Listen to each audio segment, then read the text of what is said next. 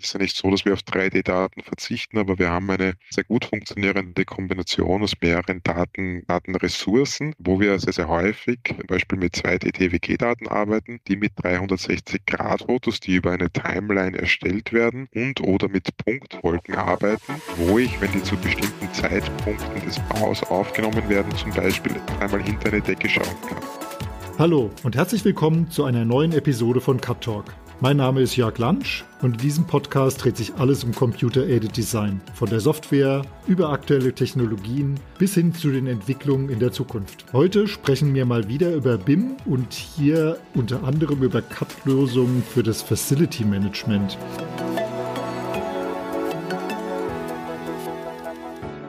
Unser Gast ist heute Christian Hollhaus, der im Ingenieurstudio Hollhaus entsprechende Lösungen entwickelt. Hallo Christian. Hallo. Wir hatten im Vorgespräch schon gesagt, deine Meinung zu BIM, IFC ist durchaus ein bisschen gespalten, aber vielleicht fangen wir erstmal an mit der Historie eurer Firma, die dein Bruder gegründet hat, wenn ich das richtig verstehe, und äh, was ihr so liefert. So ist es. Wir sind seit 1996 am Markt. Die Firma wurde von meinem Bruder gegründet.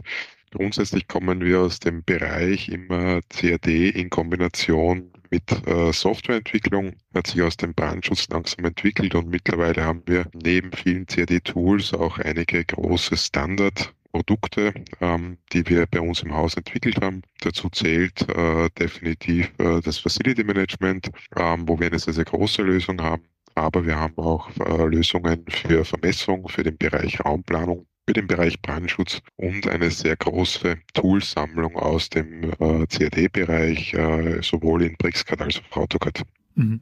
Dieses äh, fürs Facility Management, dieses CAD FM, so heißt es, glaube ich, das ist ein Standalone-Produkt, wenn ich es richtig verstehe, was nur DWG-Dateien verwendet.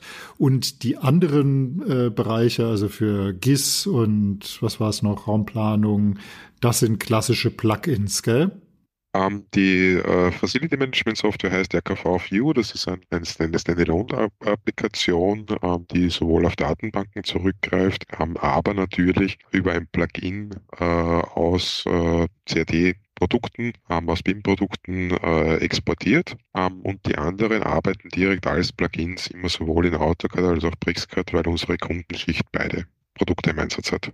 Reden wir über das Facility Management, euer, eines eurer großen Produkte. Du hattest im Vorgespräch gesagt, so diese BIM und der IFC-Standard, das ist so eine echte Herausforderung für die Branche. Und ich hatte mir so aufgeschrieben, so richtig perfekt funktioniert's nicht. Woran liegt das denn? Naja, wir selbst sagen ja, wir machen BIM seit 2005, seit wir unser FM-Tool im Einsatz haben. Das liegt daran, dass wir immer diesen Gedanken der Datendurchgängigkeit über den Lebenszyklus äh, getrieben haben. Das war das, was uns immer äh, angetrieben hat, das gut hinzubekommen. Allerdings nicht nur, was den Bereich von 3D-Daten oder so betrifft, sondern das Gesamte eben von, von CAD-Daten über Scanpläne, über Dokumente, über Anlagendaten etc. Das, was heutzutage so ein bisschen das Problem ist, ist halt das, wenn man mit fünf Leuten spricht, was sie unter BIM verstehen, bekommt man fünf Antworten. Je nachdem, was man sich eben selbst davon verhofft. Wenn Sie mit einem Planer sprechen, wird das ein anderer Zugang sein als bei einem Lüftungsbauer, bei einem Elektriker.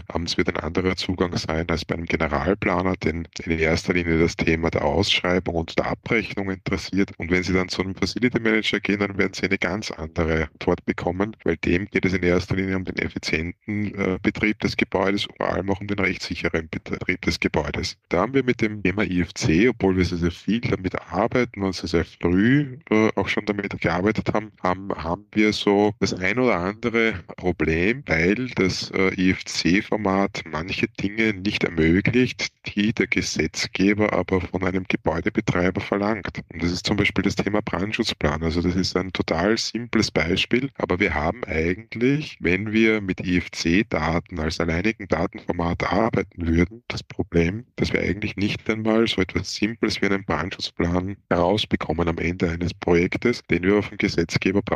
Und insofern ist halt immer das, das, das riesengroße Thema, Wir müssen als äh, CFM-Anbieter das liefern, was unsere Kunden für den Gebäudebetrieb brauchen. Die Unternehmen oder die Institutionen, die große CFM-Lösungen implementieren, haben natürlich auch das Thema, dass sie einen sehr heterogenen Gebäudebestand haben. Man hernimmt eine Kommune oder ähm, ein, ein, ein, Bundesland, haben die ja ähm, von einer ganz normalen Lagerhalle irgendwo, irgendwo in einem Dorf, wo Streusplit gelagert wird oder irgendwelche Straßenabsperrungen bis hin zu sehr, sehr modernen Bürogebäuden natürlich alles. Die haben sie in ganz unterschiedlichen Datenständen ähm, erhoben, ähm, geplant und das muss aber alles dann am Ende des Tages in eine Softwarelösung ähm, implementiert werden, wo aber überall zumindest, und das ist das absolut Mindeste, ein rechtssicherer Gebäudebetrieb möglich ist. Aber die Idee von BIM ist ja, dass es so von der ersten Planung, vom ersten Draft, den ein Architekt macht, bis zum Betrieb oder gegebenenfalls auch bis zum Rückbau immer als digitaler Zwilling dient. Bei Sachen im Bestand,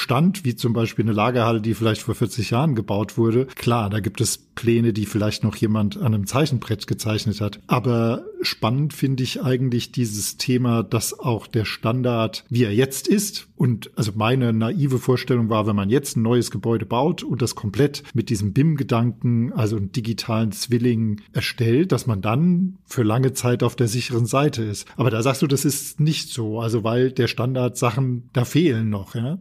Also wir arbeiten ja selber auch mit sehr großen Institutionen in, Forschungsprojekten zusammen mit Universitäten und, und großen Stakeholdern. Und das große Problem ist in Wirklichkeit, dass wir einfach in den, in den unterschiedlichen Datenwelten sozusagen Brüche haben. Ähm, es gibt mittlerweile sehr, sehr viele einzelne Use Cases, die sehr, sehr gut funktionieren. Unter Umständen hat ein moderner Statiker oder ein moderner HKLS-Betrieb sehr große Freude mit einem IFC, weil der macht eine Kollisionsprüfung zum Beispiel und die Kollisionsprüfung, das funktioniert ähm, Statiksoftware, kann das unter, unter äh, grundsätzlich gut einlesen, kann das verarbeiten und der äh, der hat kein Problem damit. Das, wo wir sehen, dass es, dass es schwierig wird, ist immer in den, dort, wo, wo Welten, äh, unterschiedliche Welten zusammenkommen. Ähm, von den Planern zu den ausführenden Gewerken, von den ausführenden Gewerken zurück in die Planung und dann der riesengroße Bruch ähm, ist definitiv in den Gebäudebetrieb. Man braucht grundsätzlich nur sich das so vorzustellen. Wir haben die Situation, dass sich in den letzten Jahren Gott sei Dank einmal das Common Sense äh, bei uns in der Branche etabliert hat, dass wir einen ganz strikten Single Source of Truth Prinzip folgen. Das heißt, wir haben nur eine Datenquelle, die über den Lebenszyklus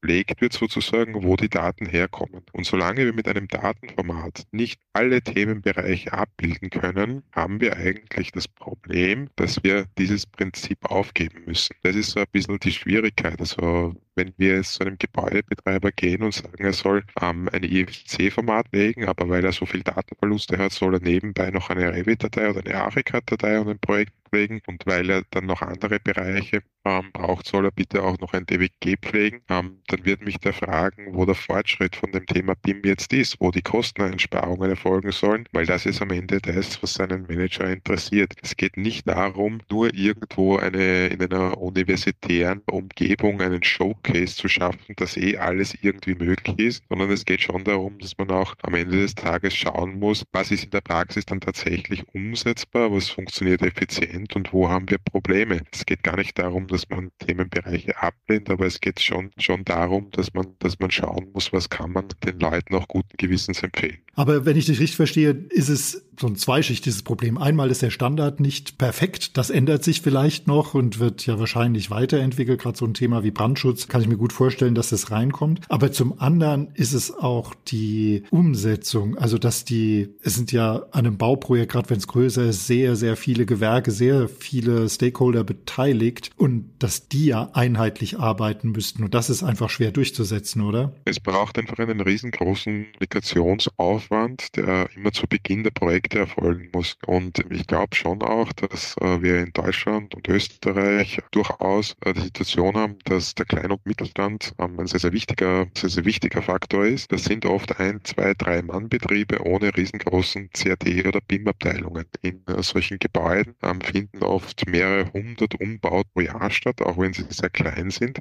Und dafür kann natürlich nicht jedes Mal ein BIM-Projekt mit einem BIM-Koordinator aufgesetzt werden. Ähm, wenn man bedenkt, wie lange wir gebraucht haben, sinnvolle 2D-DWG-Daten zu bekommen, die einem gewissen maschinenlesbaren strukturellen Format folgen, dann äh, kann man sich ungefähr ausmalen, was das für den 3D-Bereich bedeuten wird, bis wir so weit sind, dass das tatsächlich friktionsfrei klappt. Ich glaube, man muss es immer wieder unter Laborbedingungen ausprobieren und schauen, wie weit man ist. Die Softwarehersteller arbeiten da sehr, sehr intensiv daran, aber wir sagen grundsätzlich immer, versuch mal aus einer Software ein IFC zu exportieren und wieder zu importieren. Wenn das verlustfrei funktioniert, dann kann man wahrscheinlich davon ausgehen, dass man einen sehr, sehr großen Schritt dem Endziel näher gekommen ist. Es gibt noch einen anderen Aspekt in diesem Thema, was wir auch im Vorgespräch besprochen hatten, so diese Diskrepanz zwischen Planung und was tatsächlich gebaut wird. Das ist ja im Zweifel im Hochbau der Polier, der sagt, das haben wir immer schon so gebaut und den Plan Plan sein lässt und dann bringt einem natürlich nicht das nicht so wirklich viel. Und ein ganz spannender Aspekt, vielleicht kannst du darüber noch ein bisschen was erzählen. Du hast ja so zusätzliches Geschäft mit Tiny Houses und wie geht ihr denn da vor?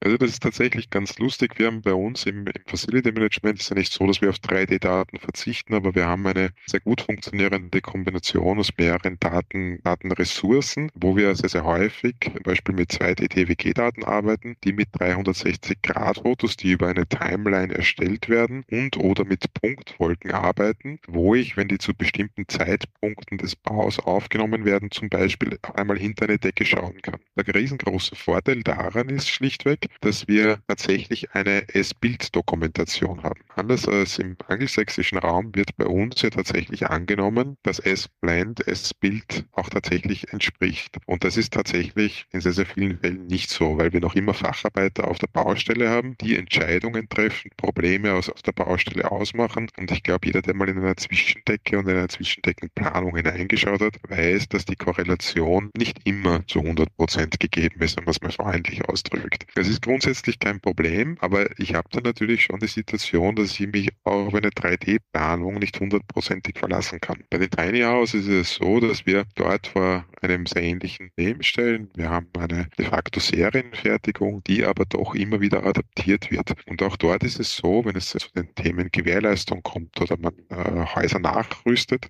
ähm, dann wollen wir auch dort oder sind es dort dabei, de facto mit einem abgespeckten Facility Management eine Baudokumentation aufzusetzen lassen, wo wir auch in einer Serienfertigung von jedem einzelnen Haus dann so eine Baudokumentation haben, wo wir in die Wände zum Beispiel hineinschauen können. Das können wir dem Kunden über einen Weblink zur Verfügung stellen und der Kunde kann das einem lokalen Handwerker geben oder wenn wir zu einem Gewährleistungsfall dort kommen, wissen wir, welche Geräte sind dort verbaut, welche Anlagen sind dort verbaut. Es ist ein Gewährleistungsmanagement unter Umständen angehängt, dass wir sehen genau, welche Anlage ist mit welcher Gewährleistung und mit welcher Wartung äh, versehen. Wir können das auf ein Prozessmanagement äh, koppeln, grundsätzlich, sodass die Kundschaft davon wieder Meldungen bekommt, wann zum Beispiel eine Gasüberprüfung ansteht. Man kann da sehr, sehr viel machen und kann dadurch einen, einen echten Mehrwert generieren, eigentlich mit sehr, sehr wenig Aufwand. Das ist das, was uns immer am Herzen gelegen ist, sehr, sehr kostengünstig, eine sehr, sehr hohe Datenqualität mit echten Mehrwert zu generieren. Und dieser Ansatz funktioniert aber nicht nur beim Tiny House, wo man ja sagt, okay, das ist ein